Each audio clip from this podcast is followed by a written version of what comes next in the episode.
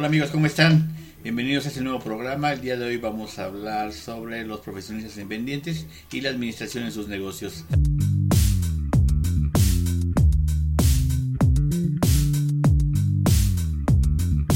Hola a todos, como lo dijimos en el intro, el día de hoy quiero hablar sobre el negocio que tienen los profesionales independientes, es decir, todas aquellas personas que se dedican a su profesión, ingenieros, arquitectos, médicos, nutriólogos, doctores, doctores médicos, este que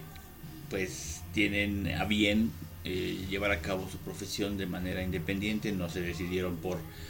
por contratarse en alguna empresa y están haciendo eh, o, montaron su negocio eh, a través de los conocimientos que adquirieron en su carrera profesional. En, en, México es muy común que existan estos negocios, tanto las pymes como los profesionales independientes, pues eh, son el grueso de los negocios que dan trabajo a muchos a muchos mexicanos, ¿no? Entonces, bueno, es importante. Este tema lo he dividido en dos partes en realidad se podría dividir en tres, pero yo lo quiero dividir ahorita en dos partes, que es la parte de administración y la parte de los clientes. La parte de administración, bueno, va relacionada con toda la estructura que ustedes han conformado, desarrollado o que están trabajando de manera habitual en sus negocios, cómo lo están administrando, cómo llevan todos sus recursos. Y la parte de los clientes, bueno, que es la parte de las ventas, el tema de, del contacto, del servicio. Entonces, bueno, eh, lo, que quiero tocar ahora eh, son esos dos temas. También habría un tema o un tercer tema que podría agregarse, que podría ser el tema de, de los proveedores el cual también es muy importante. En algunos casos es de menor eh, impacto que en otros en otros tipos de negocios, pero eh, finalmente es, muy importante para cualquier rubro. Bueno, la administración a su vez la voy a subdividir en dos temas, control y organización, organización y control. Al final es, es no importa el, el en el en el punto en el que se pongan, uno arriba del otro, uno primero que otro, para mí es importante los dos. Sabemos que el proceso administrativo, nosotros como administradores, que es la planificación, organización, dirección y control, bueno,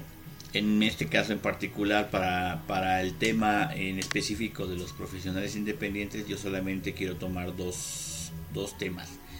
la administración en el tema del control y la administración en el tema de la organización. El control, bueno, son todos aquellos procesos que, que, ya conocemos, que ya hacemos, que estamos haciendo a través del día a día y el cual tenemos una vigilancia sobre el trabajo diario, digámoslo así. La organización, bueno, pues es cómo está estructurado tus procedimientos, tus procesos, de cómo estás llevando a cabo tu trabajo diario cómo das servicio a tus clientes, cómo das la atención a tus proveedores, eh, cómo estás dándole respuesta a esos clientes, a, tus prospectos. Y, bueno, en general es todo, todos esos dos puntos, tanto el control como la, como la organización, son dos temas muy importantes que al momento en que, por ejemplo, tú contratas a una persona para que te ayude,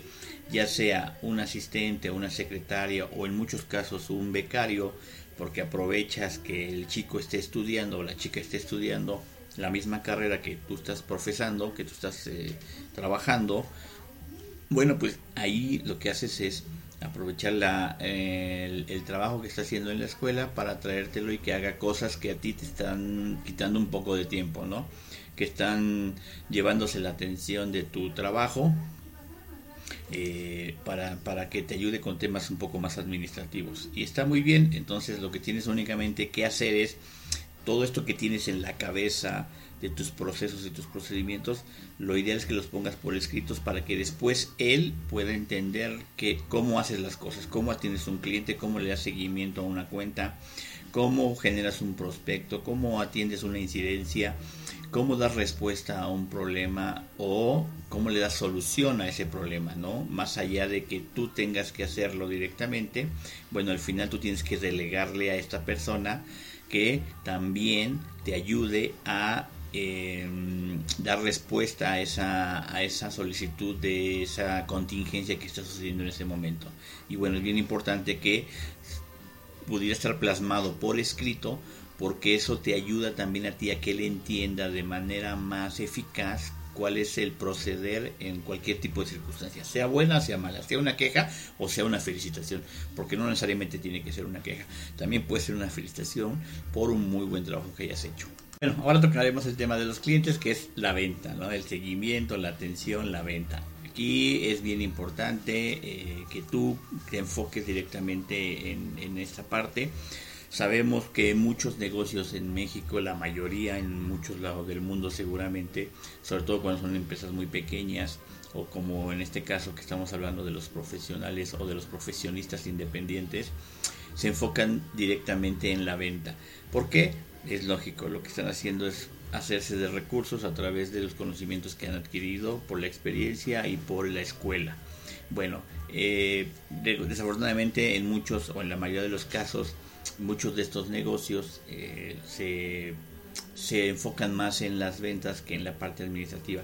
No hay ningún problema, no es ningún, no es, no es muy exageradamente, o no es muy malo, perdón, simplemente que tiene que haber una, un balance ¿no? en cuanto al tema administrativo y el tema comercial, porque de repente el tema administrativo lo dejamos muy de lado al final, cuando empezamos a ver que nos tenemos que ya tenemos problemas suficientes y que nos está acarreando muchos problemas con nuestros propios clientes o con nuestra propia administración o nuestra propia organización hasta del tiempo, es cuando volteamos a ver nuestra estructura administrativa y vemos que no tenemos o la persona adecuada o no tenemos a nadie finalmente, ¿no? Se nos están quedando las cuentas por cobrar, no estamos cobrando tiempo, no estamos facturando nuestros servicios adecuadamente eh, seguramente estamos dejando de atender clientes, ¿no? Eh, tocando el tema de, los clientes o de las ventas. Estamos dejando ir prospectos que podrían haber sido un buen cliente a futuro. Y bueno, solamente es en ese momento es cuando volteamos a ver la parte de, back office y decimos, ching, nos hace falta alguien que nos apoye a darle seguimiento a esos temas. atender el WhatsApp, atender la línea telefónica, atender el correo electrónico, y es cuando eh, tienes que voltear a ver y decir, chin, tengo que contratar a alguien o ver quién me puede ayudar para poder resolver ese tema. Entonces, si es muy importante la venta, por supuesto que es lo principal, porque es el eje principal en donde va a correr toda nuestra